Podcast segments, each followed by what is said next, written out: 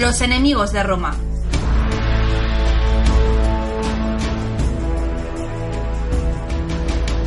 Seguimos con el programa y vamos a adentrarnos ya en el espacio que le da título final de una saga, final de una gran historia, la que le hemos dedicado a Aníbal Barca, al que probablemente sea uno de los mejores, si no el mejor general de todos los tiempos, y para ello damos la bienvenida una vez más al señor Vikendi Goicuría, que supongo que estará casi nervioso y todo por darle fin a esta saga. Nervioso, va a ser una lucha de titanes, Miquel. Tengo que decir que es el final y no es el final, pero eso lo descubriremos al final de esta tertulia. ¿Y qué te parece si continuamos donde lo dejamos y nos damos un poco de prisa? Porque hay mucho que contar y hay mucha sangre que tiene que correr. Creo que andamos por Sicilia, ¿no? Efectivamente, Escipión tiene el mando de los ejércitos de esas dos legiones con sus alas y un sinfín de tropas. La verdad es que tiene tropas auxiliares, tiene caballería. Y bueno, la, la cosa pinta bastante bien y tras el beneplácito del Senado, por fin parte de Sicilia ese ejército. Hablamos de 400 naves de transporte y una escolta de 40, nave, de 40 naves de guerra. No está nada mal. Pocas galeras de guerra, pero es que en esta guerra la Todavía no se estilaba, vamos. No, las batallas navales habían sido poca cosa y no, no, no le daba mucha importancia, no pensaba que iban a entrar en ningún combate. Y efectivamente así fue. Llegaron a desembarcar en lo que se llamó, al parecer, el Cabo Farina, que está muy cerca de Útica, una de las ciudades más importantes de la órbita de Cartago. Y por cierto, tenían avituallamiento para 45 días. Supuestamente a partir de ese tiempo se tendrían que nutrir del terreno. Por cierto, hay que decir que en esta época Cartago era fértil. Esas tierras, ese, lo que hoy en día es Túnez, era fértil, era verde, unas cosechas maravillosas. ¿Cómo ha cambiado, la verdad? Sí, Egipto también cambió lo suyo, ¿verdad? Lo hemos comentado alguna vez. Sí. Nada más llegar los ejércitos de Roma, evidentemente, en los pueblos, los villorrios, pues la gente empieza a ver las naves, eh, los estandartes de Roma, y los habitantes de las ciudades y de los pueblos comienzan a huir y huyen a las ciudades más importantes o incluso a la misma Cartago. Y es entonces cuando llega Escipión, planta su ejército, comienza a levantar el campamento, a enviar patrullas.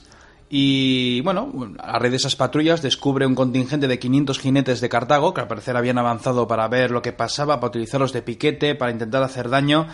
Y estos 500 jinetes cayeron. Cayeron, Cayeron emboscados, todos. sí, sí, cayeron Vaya. todos, todos y cada uno de ellos. Hombre, se presenta. cuando digo cayeron, eh, no hablo de matar, hablo de matar y de tener Sí, presos. prisioneros o lo que fuera, vaya, y pero se luego, desbarató la- 499, siempre hay uno que se escapa para contarlo. Por supuesto. Si no, no tiene gracia. Consiguió un gran botín a raíz de los saqueos, incluso llegó a llevar 8.000 presos a Sicilia.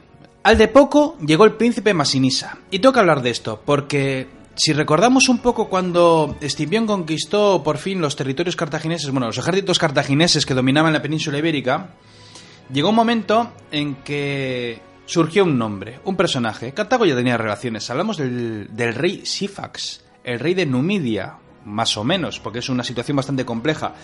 Y en ese momento, As- Asdrúbal Giscón, que fue el que perdió esa batalla de Ilipa, pues intentó negociar con, este Sifax. Y resulta que Escipión también quería negociar y lo sentó en una mesa. Una cosa curiosa, meses antes habían combatido, ahora estaban los tres sentados en una mesa. Y los dos personajes intentaron llevárselos para su causa. Sifax hacía de rogar, no lo sé, tengo que pensármelo y tal, pero bueno, al final se pasó al bando cartaginés por varias razones. Primero, pues, eh, te vamos a ofrecer esto, el oro, el moro y todo lo que haga falta. Y aparte, Giscón le ofreció a su hija Sofonisba como esposa. Eso ya está más cerca, todo hay que decirlo. Pero a Sifax le interesaba porque en sí entroncaba en parte con la aristocracia de Cartago. Importante. Muy importante.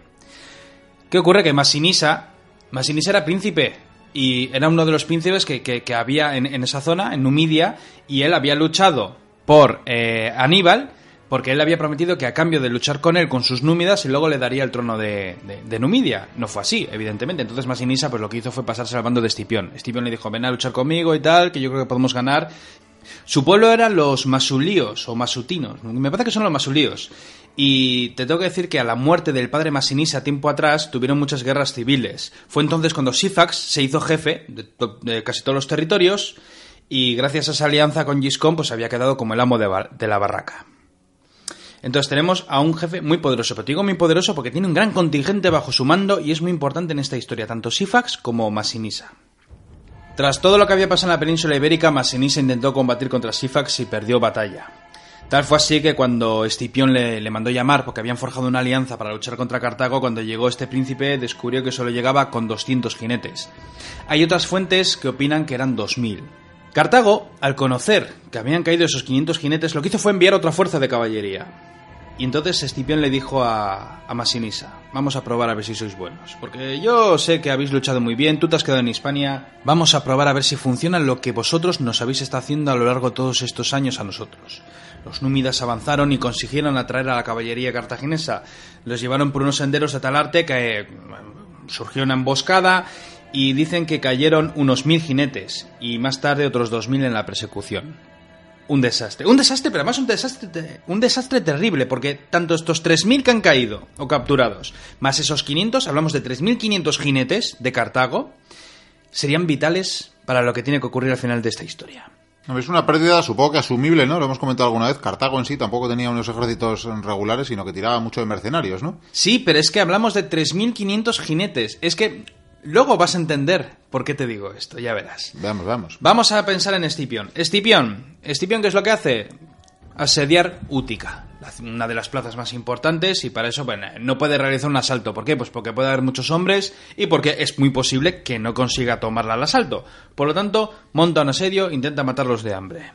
Cuando acababa ese verano, tanto Giscón como Sifax, Asdrúbal Giscón, el del que hablamos en su momento, se pusieron ya de acuerdo para luchar. Las fuerzas con lo que contaban estos dos generales. Giscón, por una parte, tenía 30.000 30 soldados a pie, infantería, y 3.000 a caballo. Sifax contaba con 5.000 soldados a pie y 10.000 a caballo. 10.000 númidas a caballo. Eso da miedo, ¿eh? Cuando menos, en un campo de batalla. Yo ya lo he dicho reiteradamente, que a mí es que los númidas en esta época es la caballería más espléndida que existía. Se acercaron donde estaban las tropas romanas y montaron dos campamentos, dos campamentos al parecer separados por una milla de distancia. En un lado estaban los númidas, en otro lado estaban los cartagineses. A unas ocho millas de distancia más o menos estaban los romanos con su campamento. Entonces, al montar los campamentos, que no eran tan profesionales como los campamentos romanos, evidentemente, los púnicos, por ejemplo, levantaron chozas de madera porque veían que esto iba a llevar tiempo. Y los númidas las levantaron de caña, me imagino que pues por... Por, sus usos y costumbres, sí, la, cosas, ¿verdad? La tradición, vamos. Entonces, claro, es un problema muy serio el estar asediando una ciudad cuando tienes dos ejércitos enemigos a tu espalda. Entonces, evidentemente, Escipión lo que hizo fue levantar el campamento, eh, lo, puso muy cerca de ellos, a la espera de una batalla. es invierno, porque iban pasando los, las semanas y los meses, Escipión lo que intentó eh, fue tentar al númida vamos a negociar, tal, y vamos a parlamentar a ver qué hacemos. Incluso llegó a llevar dos centuriones disfrazados de esclavos. Y estos centuriones, cuando entraron en, el campamento, empezaron a mirar todo. Cómo tienen las chotas, dónde tienen la caballería, qué tropas tienen, tal, tal. Y claro, cuando regresaron, Escipión estaba enterado de todo lo que tenían sus enemigos. Llegó la primavera del año 203. Y aquel día, un día en concreto, anunció a sus hombres que iban a lanzar un asalto a Útica. Y claro, eh, los enemigos ya veían que parecía que estaban preparando el asalto a la ciudad y dijeron, esta es la nuestra, el momento en que asalten la ciudad, les destrozamos. Era todo mentira. ¿Por qué? Porque dijo, eh, mañana vamos a hacer el asalto. Sin embargo, lo que no sospechaban sus enemigos es que él estaba preparando un ataque nocturno a sus propios campamentos esa misma noche. ¿Qué es lo que hizo Escipión? Imagínate, noche cerrada, no sé si habría luna, me imagino que no. Y dividió sus fuerzas. Eh, una, una, fuerza estaría asediando la plaza para que no saliera nadie de Útica y la otra se encargaría de atacar a sus enemigos. Entonces, ¿qué es lo que hizo? Esas tropas que fueron a atacar a los enemigos, por un lado estaba Masinisa con Lelio, ese, la mano derecha de Escipión, por así decirlo, ya ha sido nombrado alguna vez, y del otro lado estaba gobernado por Escipión. Entonces, lo que hicieron los ejércitos fue avanzar en sigilo. Dicen que los númidas llegaron los primeros, sigilosos ellos como nadie, vamos correteando. Y lo que hicieron fue preparar tropas que se quedasen muy cerca de las puertas de los campamentos. A todo esto el enemigo ni se enteró. O sea que fíjate tú qué sistema de vigilancia tenían. Me imagino que se sentirían muy muy chulos, pensando muy superiores, ¿no? Ante el ataque. Superiores en número, evidentemente eran superiores en número a los romanos. Resulta que al parecer los romanos Creen que al parecer llevaban incluso unos farolillos tapados con cuero para que no se viera en la oscuridad, iban correteando. Y entonces, cuando ya estaban muy cerca, eh, lo que hicieron con esos farolillos fue, fue, prender maderas, leñas, jabalinas, todo lo que tuvieran en mano que, que, saliera llamas y lo lanzaron a los campamentos. ¿Qué ocurre? Que estos campamentos, tanto de chozas de madera como de caña, empezaron a arder. El fuego se propagó de una manera impresionante. eh, claro, los soldados empezaron a corretear, hay que echar agua, algunos se quemaban, hay que, que lío, ay, por Dios, ¿qué hacemos? Tal. Muchos empezaron a salir por las puertas. Y es entonces cuando las tropas que habían empezado a taponar las puertas fueron, a su vez, eh, por así decirlo, reforzadas por los, em, los contingentes que habían llegado. Entonces todo aquel que cruzaba las puertas era ensartado. Claro. Todos. Entonces, tenías un, dos posibilidades. Una, o te quedas dentro del campamento y te quemas, o dos, sales por las puertas y te ensartan. Total, que práctica, la práctica totalidad de los dos ejércitos fueron destruidos. De hecho, dicen que Asdrúbal Giscón cuando escapó, no sé si llevaba 500 jinetes bajo su mando, Sifax también huyó a uña de caballo, en fin, que con un ejército que no llegaba ni a la mitad consiguió derrotar a estos dos ejércitos en una noche. Por cierto, con muy pocas bajas. Por lo tanto, Escipión, ¿qué hizo después? Volvió a dividir sus fuerzas, reforzó el asedio de Útica y por otro lado comenzó el saqueo de la zona, tanto del botín del enemigo como de las ciudades de alrededor. Además, decían un saqueo brutal. Decían que es que los seguidores de los campamentos que llegaban decían que, que- que ya es que eran precios irrisorios. Sí, que tengo cinco esclavos. Pues yo qué sé, pues te doy un euro por cada uno. O sea, una cosa así. Era ya una cosa. Es que sobraba todo. De hecho, no hacía más que enviar naves a Cartago con trigo, con, con- con telas, con maravillas. Vas a permitir que estoy imaginando ya comentarios. Evidentemente no hablamos del euro como moneda, ¿vale? Como No, valor eh, simbólico. Sí, sí, o sea, vamos. Creo que luego la gente se pone muy... Ya, ¿eh? es verdad. Estas Bueno, cosas sobre muy todo los que no son europeos, eh, evidentemente. eh, sobre todo. Seguimos con la historia, Miquel. En Cartago cundió el pánico, había nervios, en el Senado muchos sugerían que volviera Aníbal, otros decían que vamos a intentar negociar la paz con Roma. Sin embargo, el Senado en general, la inmensa mayoría seguía a favor de seguir con la guerra. ¿Por qué? No hemos sido derrotados, pues sí, hemos tenido una, una derrota en la batalla, pero bueno, seguimos aquí, podemos seguir sacando tropas y sobre todo Aníbal sigue en Italia con esos veteranos. Y preguntaron por Sifax, ¿dónde está Sifax? Sifax estaba en Aba, mm, una ciudad de- del territorio de Numidia, recomponiendo su ejército. Y al parecer, aunque dudaron, al final siguió leal a Cartago. Entonces, eh, llegaron buenas noticias, porque por ejemplo llegó Asdrúbal Giscón con 4.000 guerreros celtíberos recién reclutados. A más de, bueno, llegaron a decir que eran 10.000, eran 4.000, pero era para ensalzar el número, además decían que eran los más aguerridos, los más, bueno, los, más- los soldados más increíbles del mundo. Bueno, pero venía bien, ¿no? Que la propaganda dijera que eran muchos más. Pero es curioso, 4.000 celtíberos. Es muy curioso porque en principio la península ibérica estaba medianamente, entre comillas, dominada por Roma. O sea, fíjate qué control tenían como para llevarse a 4.000. Sí, sí. Vamos allá. Cuando todos se reunieron, con el príncipe Sifax que volvió a, la carga, eh, contaban con 30.000 soldados, entre caballería e infantería. Montaron el campamento en las grandes llanuras, querían combatir. Escipión, en cuanto lo supo, lo que hizo fue lo de siempre, dejó tropas en Útica y fue al combate. Marchó, creo que obra de cinco días aproximadamente, y su ejército era menor, era menor que, que el que tenían sus enemigos. Aquella batalla fue un verdadero desastre, porque Escipión lo que hizo, bueno, montó el triple Acis, eh, había ya más númidas que se pasaron al bando de- del príncipe Masinisa, pero no voy a andarme con rodeos. El ejército romano pisó directamente a los cartagineses y a los númidas de Sifax, eh, principalmente por el temor que ya tenían por la anterior batalla. Claro, ya se había, se propagado los rumores y ya había miedo y por lo tanto no tuvo ningún problema Escipión en acabar con ellos. Tras aquella batalla, Lelio lo que hizo fue acompañar a Masinisa. ¿Para qué? Para recuperar el trono. Vamos a dejarlo para más tarde, pero ahí queda el dato. Pasamos al Senado cartaginés. El Senado cartaginés se mantuvo firme. Decía que no, hay que seguir con la guerra, que aún se puede ganar. ¿Hemos perdido otra batalla? Sí. Pero podemos ganar. ¿Cómo? Llamando a Aníbal. Y enviaron un barco con órdenes al general Aníbal para que vuelva a Cartago con sus veteranos para acabar con la amenaza. Porque ¿de qué sirve que Aníbal esté allí consiguiendo victorias si Cartago cae? Evidentemente no servía de mucho y visto que la moral además hablaba latín, Sí. bien valía que el líder eh, militar al menos volviera a casa. Y qué mejor que trajera a los hombres que nunca han perdido una batalla. Ciertamente. Hubo también una pequeña batalla naval, pero bueno, en fin, digamos que las naves de Cartago se llevaron alguno- algunos navíos que llegaban de- desde Sicilia con provisiones y tal, pero bueno, no, es, no hace falta mencionarlo tampoco. Lo que sí te voy a decir es que Sifax fue capturado. ¿Cómo fue capturado en batalla? Porque Lelio, cuando acompañó al príncipe Masinisa para recuperar ese trono, o pa- más bien para conseguirlo, porque no era hereditario, había que... lograrlo. peleárselo un Sí, poco, ¿no? había que lucharlo, la verdad. Eh, claro, eh, Masinisa tenía la batalla un poco empatada, pero claro, como Lelio iba con legionarios, pues evidentemente la formación de las legiones era férrea, era cerrada, y los jinetes de Masinisa podían reagruparse, respirar, tomar descanso y volver a retomar la batalla detrás de los legionarios. Y por lo tanto, eh, Masinisa se convirtió en rey. Y lo que hizo fue tener preso a Sifax y tomó a Sofonisba como esposa, la, la hija de Asdrúbal Gisco. Tras aquella conquista, eh, siguiendo eh, pues bueno, el, tratado y, con la llamada del honor, pues se reunió con Escipión. Había conseguido el trono, pero le había, pro- había prometido a Escipión que lucharía con él hasta que Cartago se rindiera. Y regresó con Escipión, con miles de soldados, que después crecerían en número. Pero claro, Escipión estaba muy cabreado. ¿Por qué? Porque declaró que Sífax y Sofonisma eran presos de Roma. Ojo, te hemos ayudado acabar esta guerra, pero estos dos personajes han declarado la guerra a Roma y por lo tanto son nuestros prisioneros. Entonces, eh, esto es una historia muy bonita, es un rollo un poco Cleopatra, pero el Númida lo que hizo fue enviar veneno a su mujer. Vaya. Sí, y ella al parecer se lo tomó y murió. Por cierto, esta mujer es muy interesante porque fue ella la que consiguió comerle el tarro a Sifax para que se, mantuviera leal a Cartago. ¿eh? La verdad es que es un personaje interesantísimo. Pero Pues no, algún no habrá para esta Algún historia. día habrá que prestarle atención. Sí, sí, un personaje genial. Bueno, las fuerzas de Masinisa, como bien he dicho, iban creciendo en número y finalizaba el año 203. Eh, llegaron propuestas de paz por parte de Cartago. Al parecer para ganar tiempo. Algunos decían que no, otros que sí, pero bueno. mm, a mí me parece que era ganar tiempo. ¿Por qué? Porque habían enviado ya el mensaje a Aníbal. De hecho, claro, Escipión cuando recibe estas propuestas tiene que enviarlas al Senado de Roma para ver si las aceptan o no.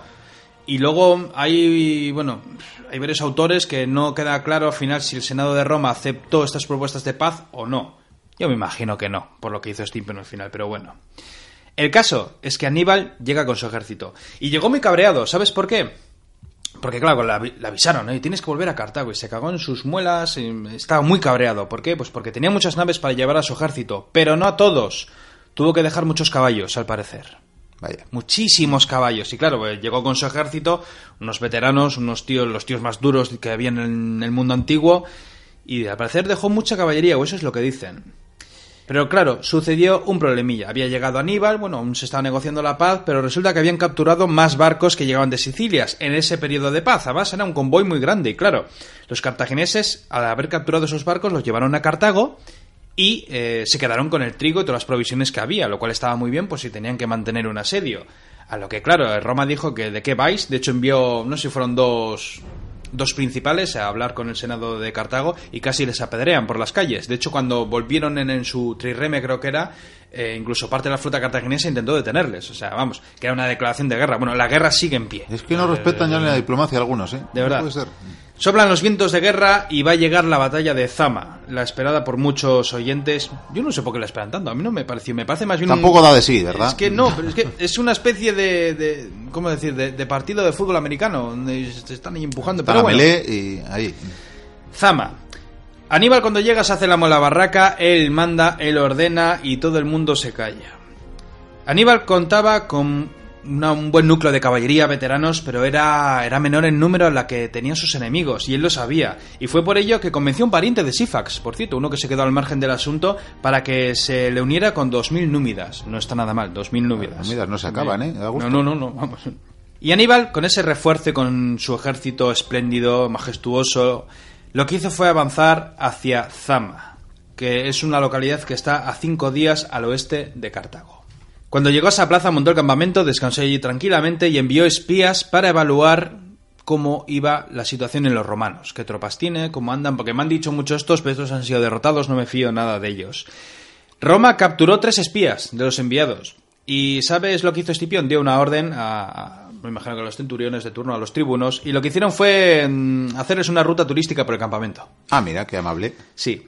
Eh, dije, "Mira, aquí tenemos la caballería, aquí los infantes, veis, con estos os vamos a matar, eh, esto es una, yo qué sé, esto es un escorpión, esto tal, no sé qué. Y ellos un poco asombrados. Aquí existe una duda. No se sabe si hizo esto para que los cartagineses supieran que tenía a un gran contingente de númidas o hay otros que opinan que los númidas aún no habían llegado y ahí estaba la trampa. ¿Por qué digo esto? Ya que les quería hacer creer que eran menos de los que finalmente iban a plantar batalla. Efectivamente, porque, y yo creo que, que es esto último. ¿Por qué? Porque si pensamos así, días después de que se hubieran ido estos espías, llegó Masinisa con 4.000 jinetes y 6.000 infantes. 4.000 númidas a caballo, tela. Entonces, claro, estos mm, espías regresaron, se lo contaron a Aníbal y Aníbal dijo, ajá. Dijo, pues bueno, esto parece, que va a bien. ser- Sí, parece que estamos más o menos en tablas. Luego hablaré de los números. Los romanos lo que hicieron cuando llegaron al territorio de Zama acamparon en una colina. Aníbal, viendo el movimiento enemigo, lo que hizo fue acercarse un poco más a ellos, a unas cuatro millas de distancia, y en otra colina montó su campamento. Dicen que al día siguiente, hablamos del 18 de octubre del 202, eh, los dos generales se reunieron. Esto, es fantástico. Al parecer, pues bueno, en- enviaron algún emisario tal, y aquel día, pues bueno, ellos fueron a caballo, imagino con un- una comitiva, y se reunieron, no sé si a caballo o a pie, y charlaron. Charlaron, que, bueno, no sé lo que De esto dijeron. tampoco tenemos certeza, ¿o sí? Eh, al parecer sí, sí. Eh, Bueno, por lo menos es lo que dicen los escritores romanos. Ahora, un escritor cartaginés pues te podría decir que Aníbal estaba tocando una pandereta. o Podía- sea, te podía sí, decir que le quemaron sí. los libros. Pero bueno, y de todas maneras, a mí es que me parece tan apoteósico y a mí me encanta Sí, que sí, yo, hay que yo contarlo, hay que contarlo. Están, están hablando a Aníbal que le falta un ojo y hablando Escipión, yo te di por saco en esta batalla, sí, pero yo te voy a dar en esta. Lo típico. Con cariño Sí. y respeto. No sí. se sabe si es que iban a negociar paz o algo, o simplemente querían hablar. A mí me parece súper apoteósico. El caso es que no llegan a nada, no sé si se dieron una palmadita. Se la darían algún día en un baño, por cierto, porque al final, más adelante... se Bueno, es- un esa otra y- sí que es más discutible si, fue, si pasó o no. Sí, pero bueno, ¿por qué no? es que es lo mismo, es menos apoteósica en un baño, pero bueno, desde luego más relajante. Al día siguiente de esa reunión llegó el día de la batalla. Hablamos del 19 de octubre del 202 antes de Cristo. Eh, probablemente en esta batalla Roma contaba con menos infantes que los cartagineses, pero sí contaba desde luego con más caballería. De hecho, según las fuentes, Apiano dice que Aníbal contaba con 23.000 hombres a pie y 1.500 mm, soldados a caballo, mm, cartagineses aliados, más el contingente de númidas, esos 2.000 númidas que, que conté hace un momento del cuñado del Cifax, o sí. algo así. Bueno, te voy a decir el despliegue de esta batalla. Roma lo que hizo en el centro, como siempre, puso a las legiones, triple acis, maravilloso, sin embargo hizo una cosa rara. Como bien he dicho, se, asemeja a una especie de tablero de ajedrez donde digamos que las centurias o los manípulos conforman las partes negras, por así decirlo, y las partes blancas son es suelo, es aire, no hay nada, ¿no? Pues en este caso montó las legiones de tal arte que detrás de la línea de los astatis estaban los príncipes y detrás de los príncipes los trierios, es decir, que formaban columnas. Tú veías columnas perfectas, exactas, dejando un pasillo que solamente pasaba el aire. Por supuesto, delante de los vélites. Flanco izquierdo, caballería romana italiana al mando del Helio, que en este momento era cuestor, por cierto. En el otro lado, en el flanco derecho, estaban los 4.000 númidas al mando de Masinisa.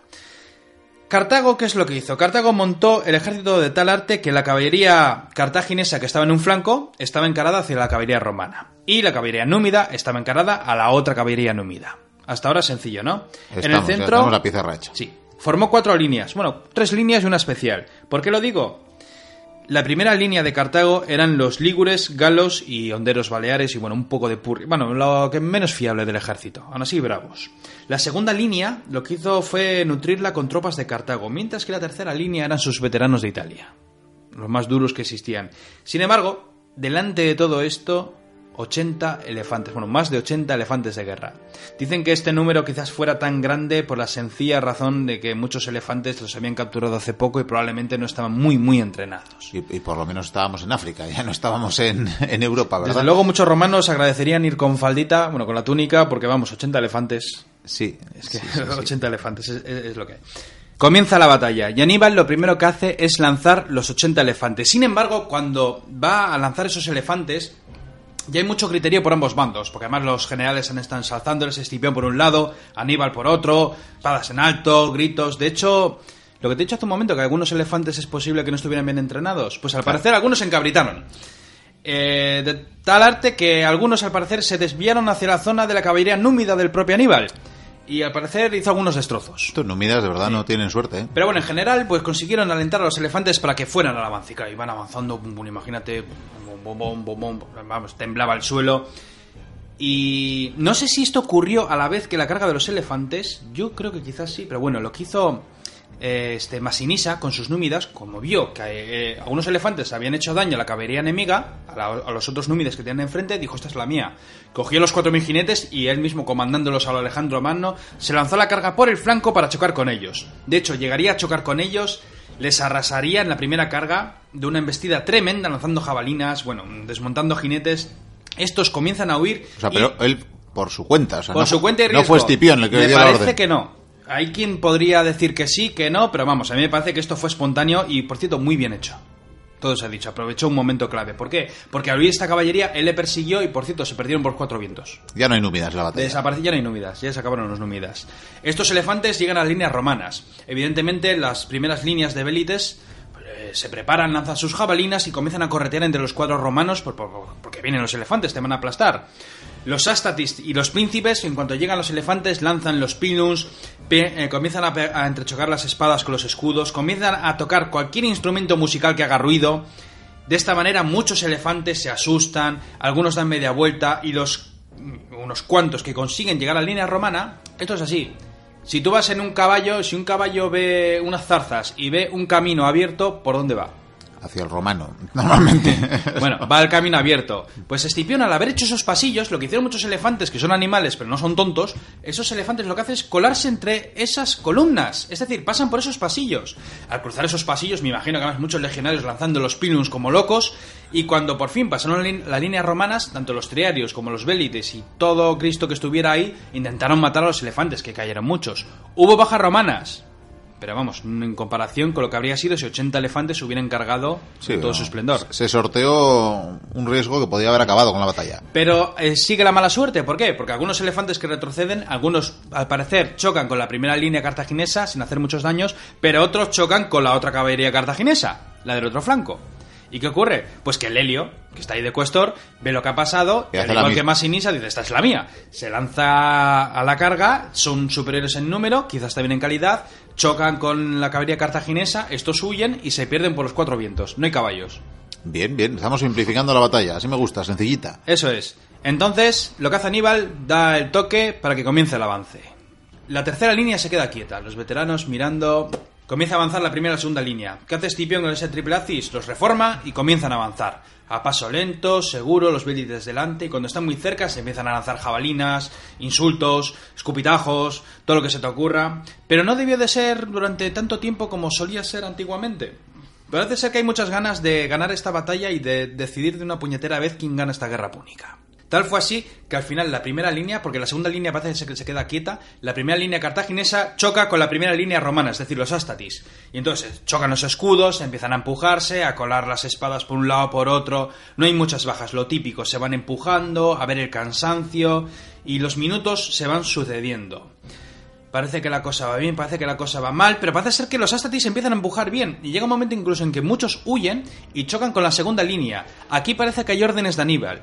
No se sabe si Aníbal lo que hizo fue decirles, aquí no pasa ni Dios, si entran de frente, o se paran en sí donde estéis vosotros, o los matáis. No sé hasta qué punto llegaron a matar, pero sí pudo dar la orden, y esto es cierto, que los que se iban por los flancos de la segunda línea, que reformasen detrás. Desde Zama hasta Stalingrado. Qué mala leche tienen los generales. Y entonces volvieron a chocar esa segunda línea un poco más nutrida con la primera línea de los Astatis, que ya se ven que están reventados por mucho intercambio de tropas que hagan.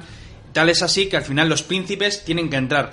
Parece ser que no entran todos de golpe. Esa segunda línea romana parece ser que Escipión los va enviando por secciones, donde más cansados están, donde parece que, reculan, que, que la cosa está floja. Empiezan a enviar un flanco aquí, una centuria allá, otra aquí, cómo va la cosa, el asunto, tal. Los triarios igual hay que lanzarlos, vamos a esperar un poco, parece que hay presión. Estoy resumiendo un poco, pero al final parece ser que el empuje, imagínate, es que es una línea inmensa, empujándose, y al final parece ser que la línea cartaginesa se va desmoronando, hasta que retrocediendo se reúnen con la línea, la tercera línea cartaginesa, que es donde están los veteranos de la de las guerras que hubo en Italia. Que estos además ni se mueven, esperan a los romanos. ¿Por qué? Porque el campo de batalla está lleno de cadáveres, de sangre, nos vamos a estropear, la formación se va a descojonar. Y con lo que han vivido ya, ¿verdad? Sí, pues que vengan ellos. Y claro, eh, los Astatis ya es que ni es una formación, o sea, Escipión y unos cuantos intentan ir reagruparles como es posible, que en esta época es casi imposible, o sea, es un horror. Los centuriones, que ya habrán caído muchos, hacen lo que pueden. Siguen avanzando y al final chocan. Dicen que incluso los triarios tuvieron que meterse en el fregado. Fíjate que lo típico, o sea, que lleguen los triarios al combate, pues es que tuvieron que lanzarlos para hacer presión. Esta tercera línea, esta línea veterana, o sea, aguantan como titanes, caen muchos de ambos bandos, parece que la cosa está complicada, pero fíjate que incluso llega un momento en que Escipión, porque hay algunos momentos de descanso, que, que se apartan, que, que respiran, lo que hace es coger, y los Astatis que están formados en el frente, coge y a los triarios y a los príncipes les ordena que cada uno vaya por un flanco. No se sabe si los príncipes a un lado y los triarios a otro, o simplemente que divide las fuerzas y, un Mitad y mitad. y mitad y mitad. El caso es que forma una línea gigantesca, sólida, como si fuera una falange griega de las mm, guerras de, que había en la Grecia clásica. Y chocan las dos líneas, se vuelven a empujar y por increíble que parezca, los veteranos de Aníbal llevan la voz cantante. Fíjate tú lo que es. O sea, y eso que son inferiores. son, Hombre, bueno, inferiores sí, en pero bueno, es decir, era pero ya la élite de los ejércitos europeos, cuando menos. Pero es que estaban frescos en comparación con estos que llevaban empujando. Estamos hablando de una batalla que van pasando los minutos y las horas, claro. Y parece ser, Aníbal además está eufórico, está viendo que la cosa va bien y parece que incluso están empujándoles, están avanzando, están atravesando a todo aquel que cae en el suelo. Pero entonces, eh, si esto fuera una película sonarían papá, papá, papá. Y llega el séptimo de caballería. Lo que Aníbal no esperaba. Yo me imagino que además cuando se dispersaron las caballerías pensaría, por Dios, tengo que ganar esta batalla antes de que regresen. Y no le dio tiempo. De súbito, además como si estuviera orquestado de repente por un flanco y por otro flanco de la retaguardia O cartaginesa. sea, no vuelve solo una, sino las dos. la- a la vez. Vaya. A la vez. O sea, bueno, bueno, un minuto de diferencia. Pero vamos, que aparecieron a la vez. Por un lado, la caballería romana y latina al mando del Helio, por otra, los númidas de Masinisa, que habrán perseguido al enemigo Dios sabe cuánto tiempo, llegaron, cargaron contra la retaguardia de los cartagineses y evidentemente ahí se, se acabó todo. Huyeron, el pánico, lo típico, y empezaron a masacrar gente. Y tengo aquí las bajas. A ver, Tengo cuéntame, aquí- que me imagino que para Aníbal esta vez Pues fue mal la cosa. Según Polibio y algunos más, creo que las bandas cartaginesas debieron de rondar los 20.000. Pudieron ser más, pudieron ser menos, es que es lo típico entre los desaparecidos, que ya sabemos dónde están. Y los prisioneros, pues tela. Dicen que Roma llegó a tener 1.500 bajas. Es posible. Es posible porque realmente lo que siempre digo es que en todas las batallas, cuando hay realmente bajas, es cuando el enemigo da media vuelta y es atravesado. Claro que estos cuando dieron media vuelta me imagino que se encargó la caballería, porque las tres líneas romanas tenían que estar destrozadas. Sí, Y la exhausta- caballería también, ¿eh? exhaustas por lo menos, ¿no? Sí, sí, desde luego. Aníbal lo que hizo fue regresar a Cartago eh, derrotado. Derrotado. Lo que pasa que es que, claro, yo también tengo esta mentalidad. Jo, Aníbal era imbatible, sí, pero es que Escipión también. Evidentemente. Y bueno, además la suerte, eh, desde luego, estuvo, estuvo de su lado. ¿Qué habría pasado? Fíjate, si Aníbal hubiera podido traer esos caballos para nutrir más esa caballería que tenía en la, penís- en la península italiana. O si los elefantes hubieran después- funcionado bien, ¿Qué te he dicho al principio de esta tertulia? Esos 3.500 jinetes de Cartago. ciertamente. Hicieron mucha falta, ¿no? Esos 3.500 jinetes de Cartago, si hubieran eh, estado nutriendo esa caballería cartaginesa del flanco que luchó contra el Helio, probablemente habrían ganado. Solamente por- porque les superaban el número, eh, por no sé si eran 2.000 más. Entonces la batalla hubiera cambiado. Pero es lo de siempre. Sí, proteger Útica fue muy caro. Sí. Entonces llegó el momento en que Escipión, por lo típico, siguió arrasando Villorrios, Útica te cayó, eh, en fin, se acercaron a Cartago y llegó un momento en que hay que negociar. Evidentemente hemos perdido la guerra. De hecho, había un senador, decían en el Senado, que, que se puso chulo, ¿no? Aún podemos seguir con la guerra. Y al parecer Aníbal lo que hizo fue darle con el hombro, le dio una hostia o algo así, y lo tiró al suelo. Y le dijo, usted perdone, ves que llevo veintitantos años en guerra y ya he perdido la, la costumbre de, de- de Y- la, y y etiqueta". la paciencia también. Sí, la paciencia. Y dijo, tú eres un imbécil porque hemos perdido la guerra. Hay que aceptarlo. Y bueno, vamos a ver qué nos dicen, qué, qué tratado nos ofrecen estos romanos. Humillante, como puedes imaginar. Cartago debía de liberar a todos los presos y desertores romanos. Por supuesto, aquellos desertores romanos que lucharon para Cartago eh, fueron... Creo que los romanos fueron crucificados y los latinos fueron... les cortaron las cabezas. Bien, sí. La flota no pasaría de 10 triremes. Humillante. La flota Pa- de para una, o sí, sea, para una potencia es como si- mercantil. Es como si España hubiera ganado a Inglaterra en una batalla naval y hubiera dicho, solamente puedes llevar pues, 10 galeones, que ni siquiera tenían galeones, era otro modelo, pero bueno. Perdía todas sus posesiones de, de ultramar, eso era evidente. Eh, tenían que reconocer a Masinisa como rey de Numidia, tenían que pagar 10.000 talentos de plata anuales durante 50 años, esto no les costaría. ¿no? Ya habían demostrado que en pagar deuda Sí, sí. Se les daba bien. Tenían prohibido hacer la guerra fuera de África, y si la querían hacer dentro de África, tenían que pedirle permiso a Roma. Aníbal dijo que aceptasen, y con este tratado, que ya fue ratificado en Roma, terminó la Segunda Guerra Púnica. Bueno, hubo un imbécil, un, bueno, un oficial de Aníbal, que se llamaba Milcar, que se quedó con los galos al norte de, de la península italiana, y siguió haciendo la guerra un año o dos más a, a Roma. Eh, De hecho, Roma tuvo que seguir enviando legiones porque los, los galos estaban ensalzados, estaban con ganas de, de- de guerra. Todavía Porque- recordaban las victorias de Aníbal, ¿verdad? "Jo, si este tío ahí que le faltaba un ojo hizo eso, nosotros, vamos, que tenemos dos. Y te voy a decir que con esto voy a terminar esta historia. Es que no terminamos con Aníbal, acabamos con la Segunda Guerra Púnica. La historia de Aníbal sigue. Pero claro, yo lo que está pensando, porque tampoco he dicho qué le va a pasar a Escipión. Entonces lo que vamos a hacer, Miquel, si te parece bien, es en la temporada que viene, eh, yo quería terminar este año con los enemigos de Roma. Pero me da que va a durar un par de temporadas más. Es Algunos oyentes se inventarán ya, ya- lo dijimos en su momento. Sí. Roma pues se hizo muchos enemigos. Muchos.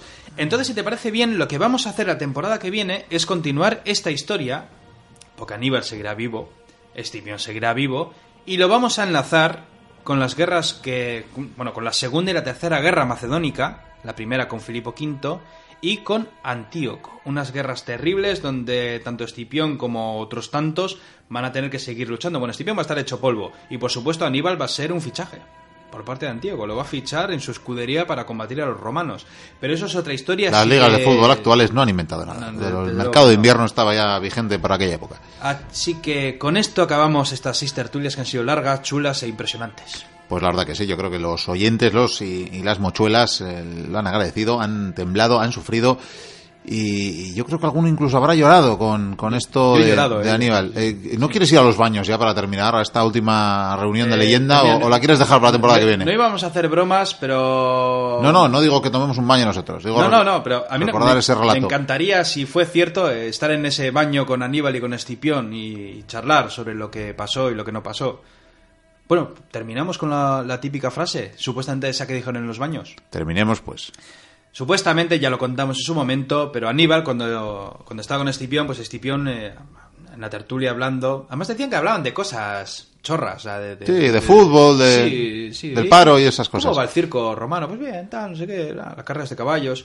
Pues debió de preguntarle, oye Aníbal, ¿para ti quiénes han sido los mejores generales de la historia? Y Aníbal debió de reflexionar, se quedó un momento callado y dijo, Alejandro Magno, al que le puso el primero, Pirro, Pirro y yo. Y Escipión se quedó, joder, ¿sabes? se ha nombrado el tercero, ¿sabes? Te hace la Eh, pregunta- ¿que ¿Crees que eres poderoso? y si me hubieras vencido en Zama, Eso es, si me hubieras vencido en Zama, que hubiera cambiado eso. Sí, entonces me habría nombrado el primero. Y con razón, personalmente, se debía haber nombrado el primero. Di que de la época de Alejandro la de Aníbal hay un siglo de diferencia. El mundo era diferente, pero desde luego, para mí, este es el mejor general de toda la historia de la humanidad. Bueno, pues queda dicho, yo creo que buen broche, insistimos, esta reunión, eh, hay quien duda eh, mucho y con consistencia de, de que se celebrará jamás, pero como bien apuntaba Vikendi, eh, que queda muy bien, queda como bien como broche final. Hay que soñar. Para, para poner fin a esta leyenda, aunque, como bien eh, ha dicho el señor Goicuría, los enemigos de Roma continuarán, pero eso ya será en la nueva temporada de la Biblioteca Perdida a partir de- del mes de septiembre y por ahora y por hoy seguimos con el programa.